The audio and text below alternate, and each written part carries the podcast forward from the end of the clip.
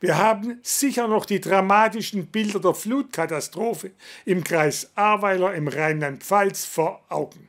Nach wie vor wird dort jede helfende Hand benötigt, sodass auch schon seit zwei Wochen Experten der Reutlinger Berufsfeuerwehr vor Ort sind, um mit anzupacken. Mehr noch, weitere Hilfe ist unterwegs. Am Montag haben sich Einheiten der Freiwilligen Feuerwehren aus dem Landkreis Reutlingen auf den Weg gemacht.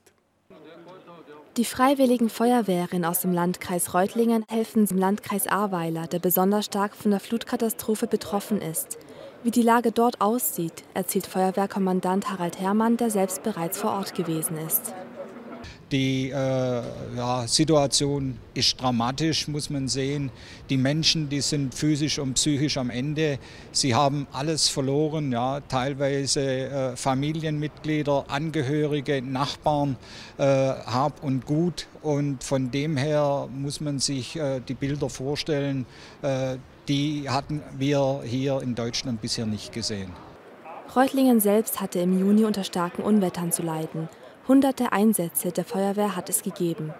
Umso dankbarer ist Oberbürgermeister Thomas Keck den Einsatzkräften, dass sie sich bereit erklären, bis zum 6. August in Ahrweiler zu helfen. Dort seien die Gefahrenabwehr und die Personenrettungen nun abgeschlossen, erzählt Hermann. Aber nun gilt es, die Infrastruktur wiederherzustellen. Es gibt im Ahrtal 68 zerstörte Brücken. Die Bundeswehr ist mit Großgerät dort, baut diese Brücken wieder auf. Das THW ist mit Großgerät dort.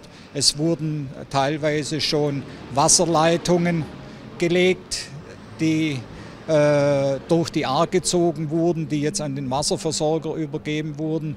Die äh, Mobil äh, Kommunikation steht wieder. Die Telekom und die Anbieter haben hier Unheimliches geleistet, sodass auch die Telekommunikation fast wie vor dieser Schadenslage wieder verfügbar ist.